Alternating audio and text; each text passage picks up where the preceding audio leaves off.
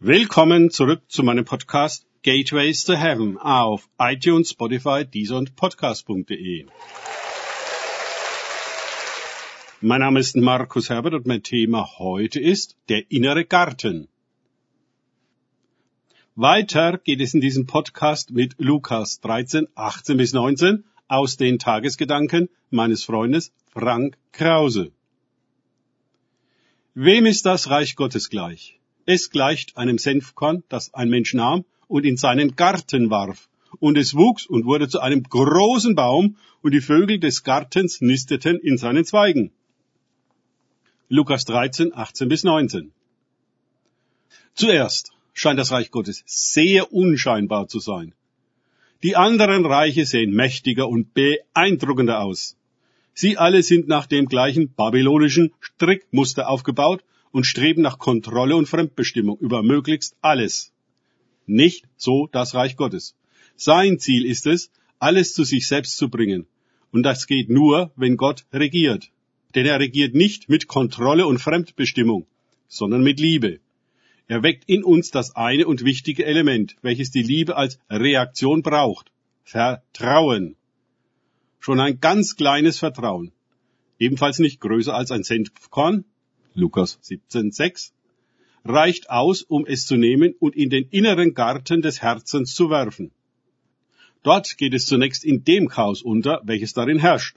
Aber mit der Zeit dringt es durch und kommt hervor und beginnt, den Garten immer mehr zu verwandeln. Aus dem Tohu Wabohu zurück ins Paradies. Es wird ein großer Baum, der Himmel und Erde miteinander verbindet. In seinen Zweigen nisten die Vögel des Himmels. Was können wir für das Reich Gottes tun? An sich nicht viel. Wir nehmen es vertrauensvoll in unser Herz, nicht unseren Kopf auf und beten, dass es durch das Unkraut und die Disteln dort durchkommt, dass es aufsprost, groß wird und uns seine Frucht beschert. Wenn das geschieht, dreht sich vieles in sein Gegenteil um.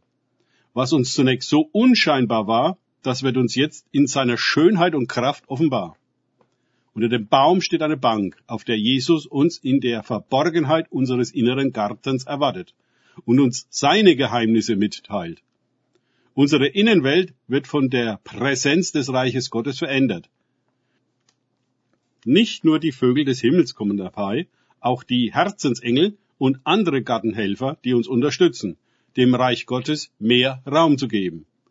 Aber das geschieht wachstümlich, denn das Reich Gottes ist lebendig. Von ihm gehen Licht und Leben aus, die schließlich aus unserem Herzen hervorbrechen und unsere Seele erleuchten und nähren.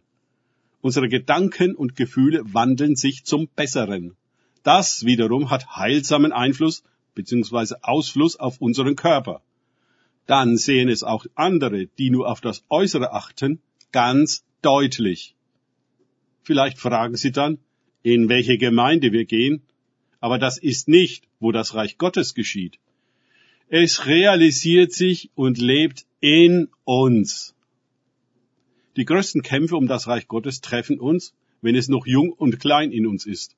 Der Teufel will es natürlich aus uns herausreißen oder wenigstens kümmerlich halten, damit es im Außen nicht sichtbar wird.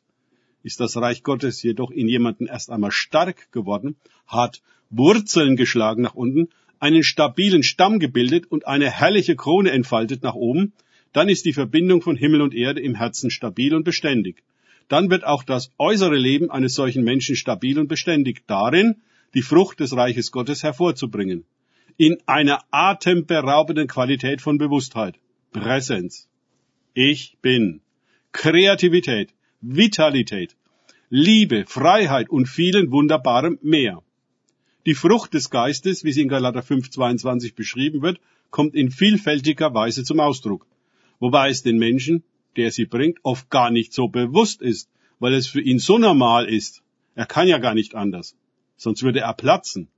Das Reich Gottes lebt ja in ihm und er lebt im Reich Gottes. Es ist keine Sache des Wissens, sondern des Seins, des Ineinanderseins. Ein solches Reich ist schwer zu beschreiben. Darum sucht Jesus nach Vergleichen. Die Reiche der Welt regieren von außen nach innen, das Reich Gottes von innen nach außen. Die Reiche der Welt beuten uns aus. Das Reich Gottes macht uns reich und überfließend. Die Reiche der Welt sind starr strukturiert. Das Reich Gottes ist lebendig. Es schaltet nicht alle gleich, sondern kommt aus jenem menschlichen Herzen in seiner einzigartigen Beschaffenheit und durch seine individuelle Verbindung damit hervor. Danke fürs Zuhören. Denkt bitte immer daran, kenne ich es oder kann ich es im Sinne von erlebe ich es. Erst sich auf Gott und Begegnungen mit ihm einlassen, bringt Leben, wahres Leben und das Reich Gottes in unserem Herzen. Gott segne euch und wir hören uns wieder.